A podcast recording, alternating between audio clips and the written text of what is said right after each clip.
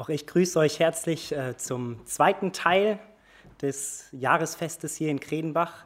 Ähm, und heute Morgen hatten wir ja das Thema Zurück zu den Wurzeln, Lernen von der ersten Gemeinde.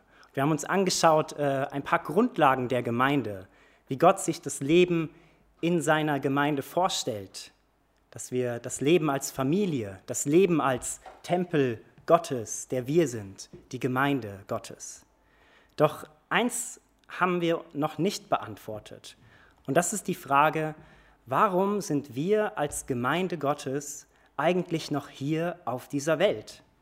Ich meine, wenn wir uns unsere Zukunft ausmalen, den Himmel, die Ewigkeit, die so unfassbar herrlich und schön sein wird, warum sind wir dann noch hier auf dieser kaputten Erde? Clara und ich waren ähm, Nachdem wir unsere Bibelschule in Wiedenest abgeschlossen haben, vor, ja, vor zwei Jahren jetzt, waren wir noch ein Jahr lang in der Schweiz, und zwar im schönen Bern-Oberland und haben noch ein etwas praktischeres Jahr drangehangen. Und wer das Berner Oberland von euch kennt, der weiß, es ist, äh, man könnte sagen, ein Stück Himmel auf Erden. Es ist wirklich wunderschön dort und dort durften wir ein Jahr lang verbringen.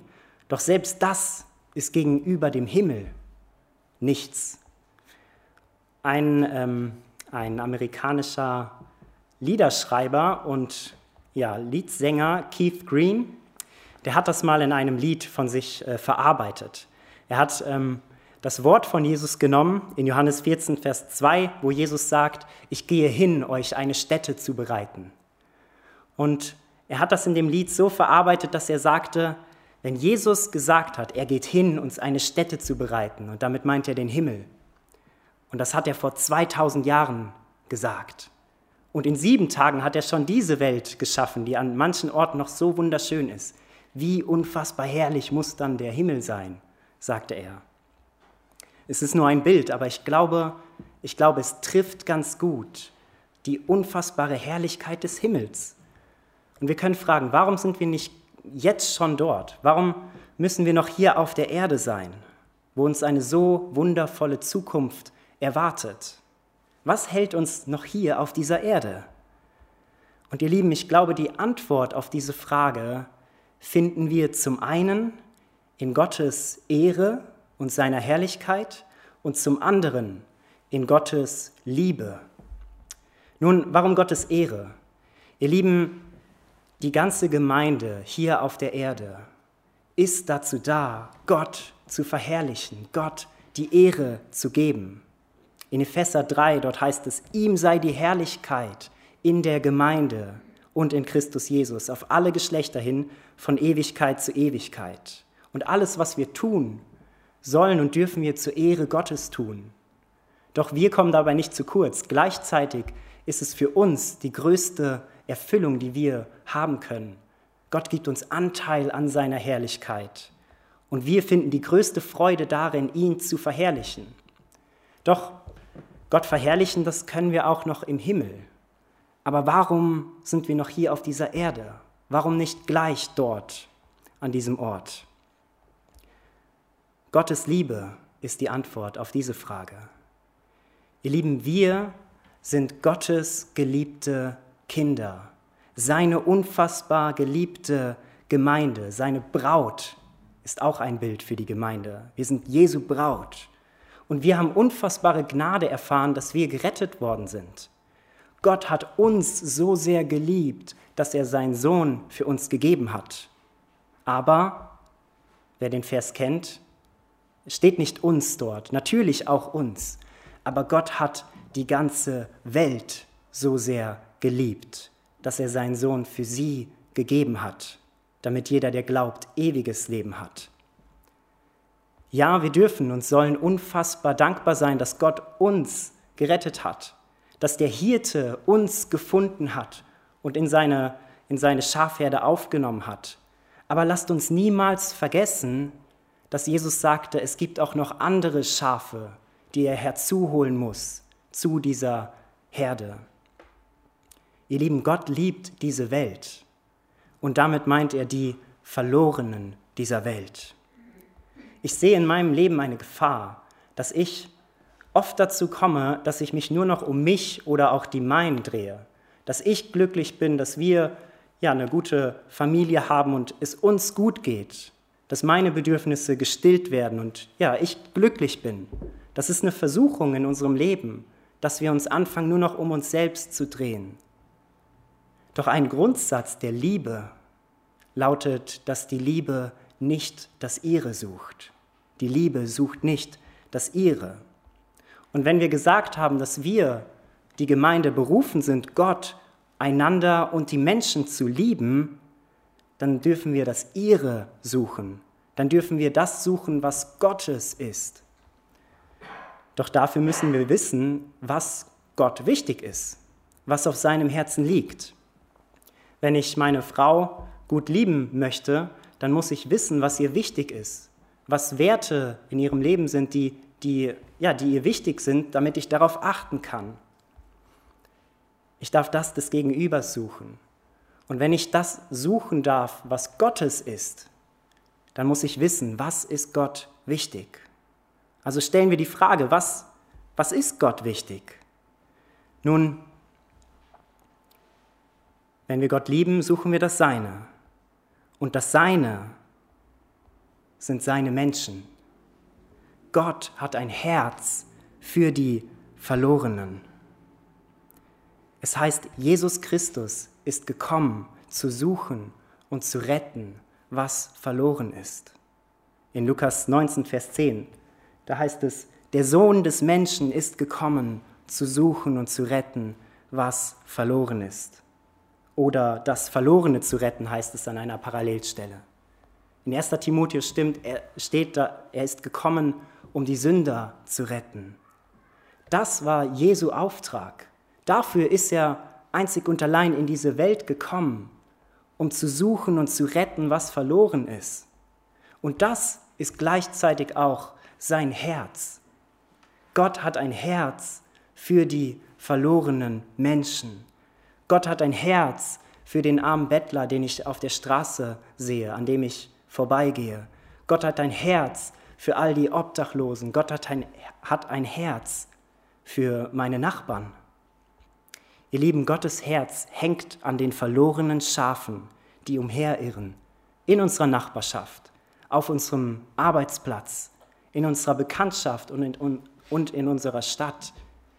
Ihr Lieben, jeder von uns hat Menschen, in seinem Umkreis, in seinem Umfeld, die Jesus noch nicht kennen. Und weil Gottes Herz an ihnen hängt, hat er uns, der Gemeinde, diesen Auftrag gegeben, von seiner Liebe zu erzählen und die Menschen zu seinen Jüngern zu machen.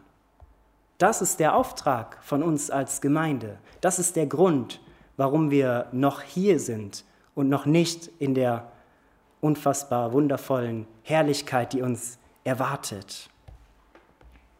Jesus hat gesagt, mir ist alle Macht gegeben im Himmel und auf Erden. Geht nun hin und macht alle Nationen zu Jüngern. Und was mir mal aufgefallen ist, ist, dass der Missionsbefehl mit einem Geht beginnt. Jesus sagt, geht hin. Es ist unser Auftrag zu gehen. Ihr Lieben, in unseren Gemeinden habe ich das Gefühl, haben wir eine starke Komm-Struktur. Wir gestalten Gottesdienste so, dass wir Leute dazu einladen, dass sie dazukommen. Wir veranstalten Evangelisationen und laden Leute ein und sagen, kommt. Und das ist nicht schlecht, das ist unfassbar gut. Aber was ich in der ersten Gemeinde gesehen habe, und das ist ja noch unser Thema, Lernen von der ersten Gemeinde, da habe ich gesehen, dass sie eine starke G-Struktur haben in ihrer Gemeinde. So möchte ich ein Beispiel vorlesen aus. Ähm, oh. okay, ich lese es so vor aus Apostelgeschichte 4. Dort heißt es: Und als sie, die Versammlung, die Gemeinde, gebetet hatten, bewegte sich die Stätte, wo sie versammelt waren, und sie wurde alle mit dem Heiligen Geist erfüllt und redeten das Wort Gottes mit Freimütigkeit. Was ist dort passiert? Nun, die Gemeinde wurde angefeindet von verschiedenen Leuten, doch was sie gemacht haben, ist nicht sich zu verstecken, nein, sie haben Sie sind zusammengekommen als Gemeinde. Die Gemeinde ist zusammengekommen und hat gebetet. Und dann durch das Gebet, durch die enge Gemeinschaft, die sie hatten im Gebet, hat Gott sie dann daraufhin mit seinem Geist erfüllt und daraufhin sind sie rausgegangen und haben das Wort mit Freimütigkeit verkündet. Und das ist für mich ein bisschen wie ein Traumbild von Gemeinde geworden.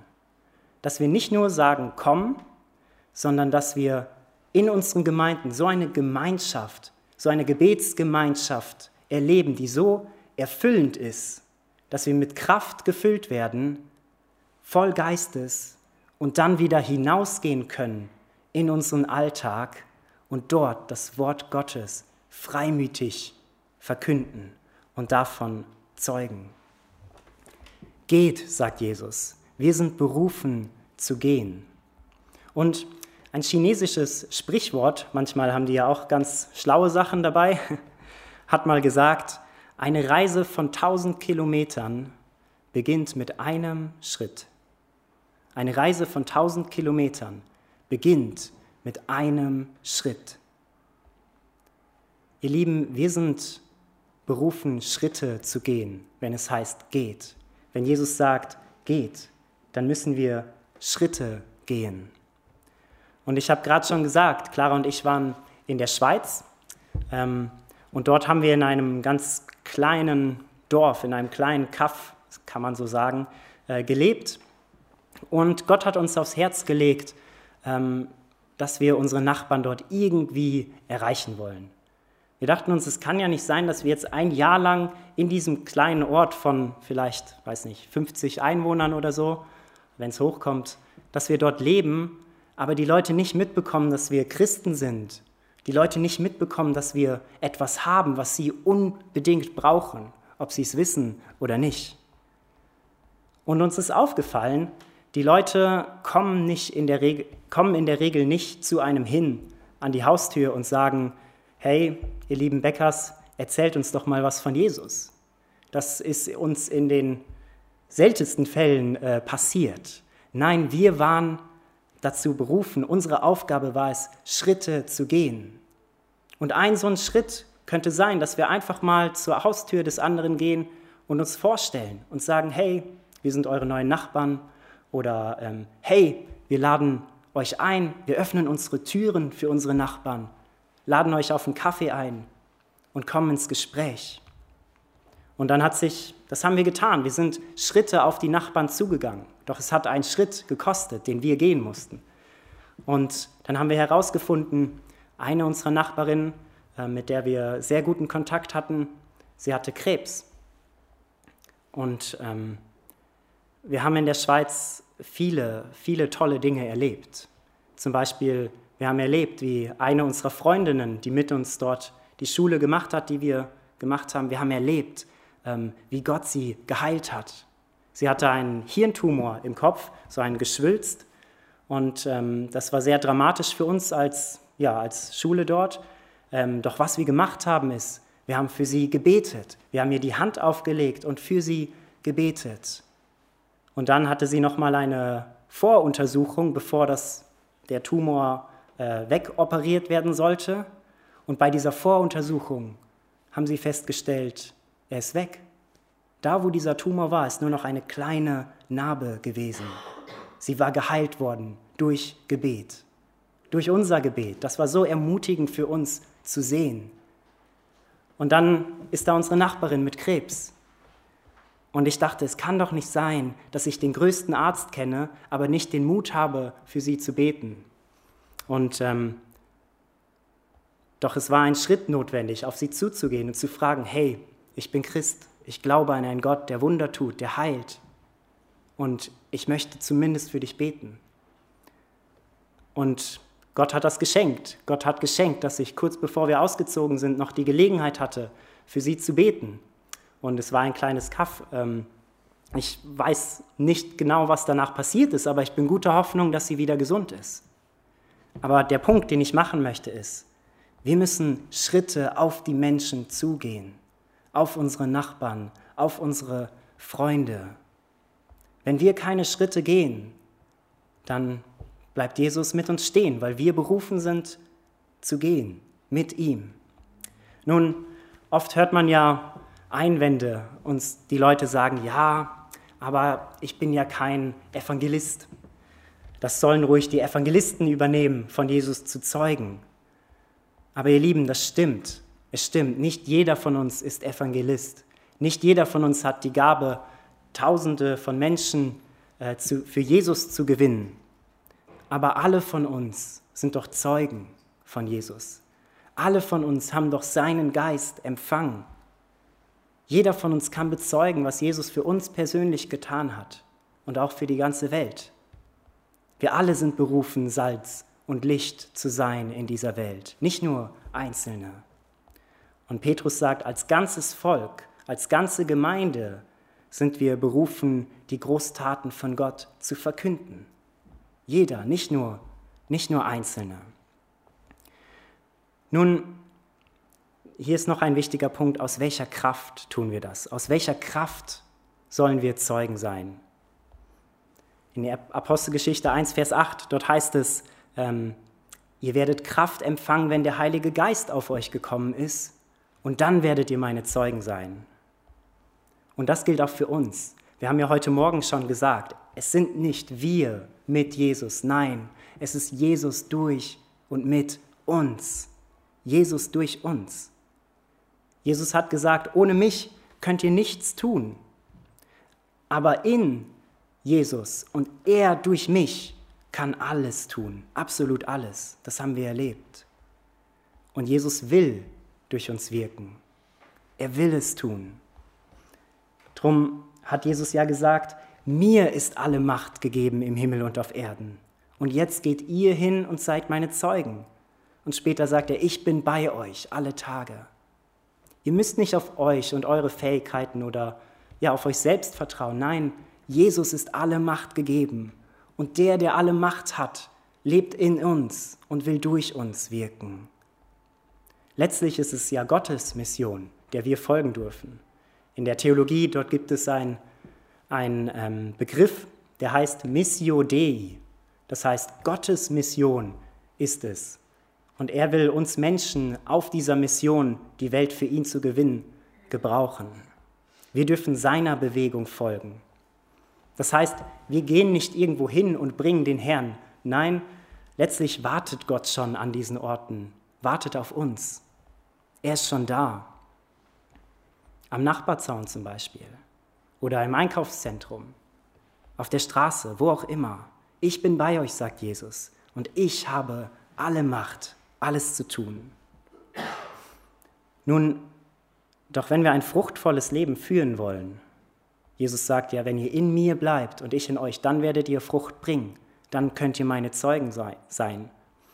Ähm, dann ist die Frage, die wir uns auch stellen müssen, Jesus hat gesagt, er ist alle Zeit bei uns, doch sind wir auch alle Zeit bei Jesus. Was meine ich damit?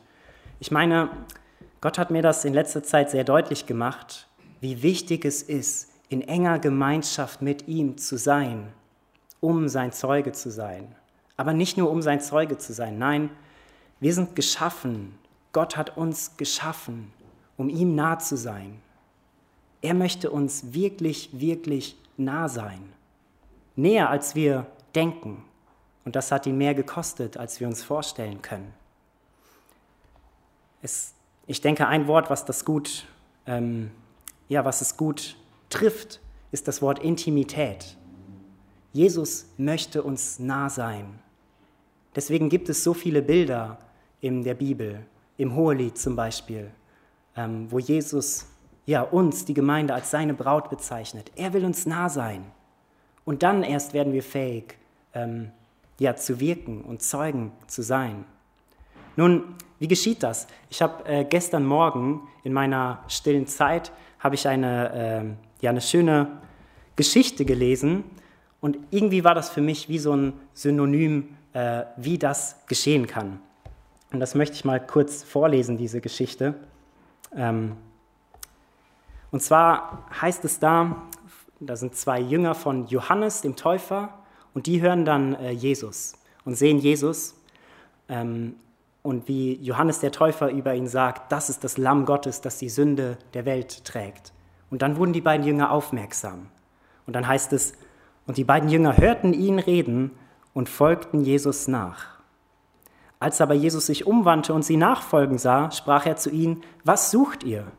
Sie sprachen zu ihm, Rabbi, wo wohnst du? Er spricht zu ihnen, kommt und seht. Sie kamen und sahen, wo er wohnte, und blieben jenen Tag bei ihm. Es war aber um die zehnte Stunde und dann war es schon spät abends geworden. Andreas, der Bruder des Simon Petrus, war einer von den beiden, die es von Johannes gehört hatten und ihm nachgefolgt waren. Dieser findet zuerst seinen Bruder Simon und spricht zu ihm, wir haben den Messias gefunden, das heißt übersetzt den Gesalbten. Und er führte ihn zu Jesus. Ich finde das spannend. Die beiden Jünger haben von Jesus gehört und dann sind sie mit Jesus gekommen, an dem Ort, wo er wohnte. Und dann verbrachten sie einen ganzen Tag lang mit Jesus. Und davon war Andreas dann so begeistert, dass er, es heißt ja, er fand seinen Bruder äh, Simon, als ob er ihn gesucht hätte, um ihn dann zu erzählen, was er erlebt hat an diesem Tag mit Jesus. Er war so begeistert aus der Gemeinschaft mit seinem Herrn, so dass er seinen Bruder fand und seinen Bruder zu Jesus führte. Ihr lieben, Gott will uns nah sein. Dafür hat er uns geschaffen. Er will mit uns Gemeinschaft haben. Und erst dann werden wir fähig, auch andere zu Jesus zu führen. Das ist ein ganz wichtiger Punkt.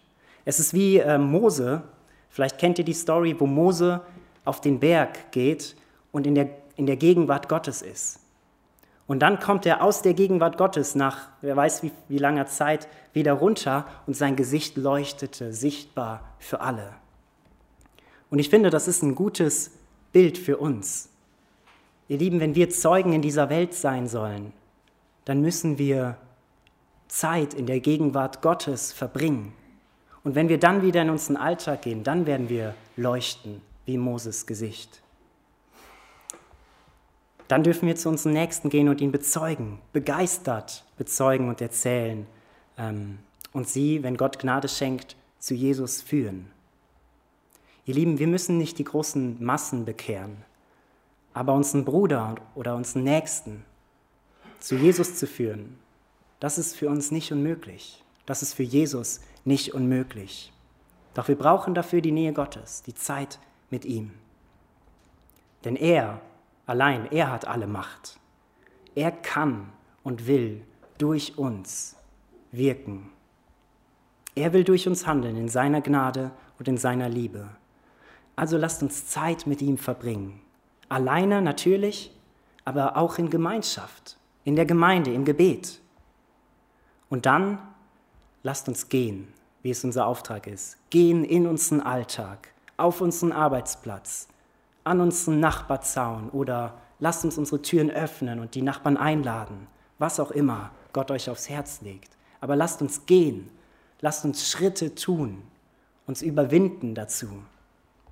Und dann wird der Herr, wenn wir aus seiner Gegenwart kommen, durch uns leuchten.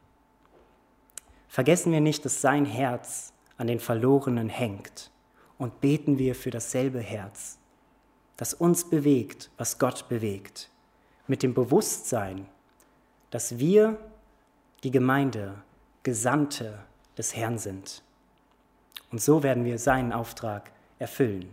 Das ist der Grund, warum wir noch hier sind die Perspektive Ewigkeit befreit von einem selbstverwirklichten Leben, sagte mal jemand. Mit diesem Zitat möchte ich die Predigt abschließen und gerne noch dafür beten.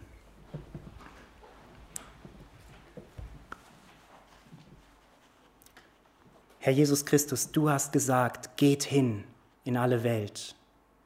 Und Jesus, wenn wir nicht berufen sind, speziell in irgendein Land zu gehen, dann sind wir dahin berufen, wo wir gerade stehen, an unserem Platz, wo du uns hingestellt hast, Herr, in unserer Nachbarschaft, in unserer Stadt. Und Herr, ich danke dir, dass es nicht schwierig ist, deinen Auftrag zu erfüllen, wenn wir wissen, aus welcher Kraft wir das tun dürfen. Nämlich aus dir heraus, Herr, aus deiner Allmacht, durch deine Gnade, Herr. Und ich bete für die Gemeinde hier in Kredenbach, dass du sie ganz nah in deine Nähe ziehst, Herr, in deine Gegenwart, jeden persönlich, aber auch, aber auch als ganze Gemeinde, Herr, sodass sie in deiner Gegenwart erfüllt werden mit neuer Kraft, mit deinem Geist und durch deinen Geist dann zeugen können, Herr, hier in Kredenbach, in diesem harten Bollwerk, wie Gerd es sagte. Danke, Jesus, dass du das tun willst und ähm, danke, Herr, dass du durch uns wirkst. Amen.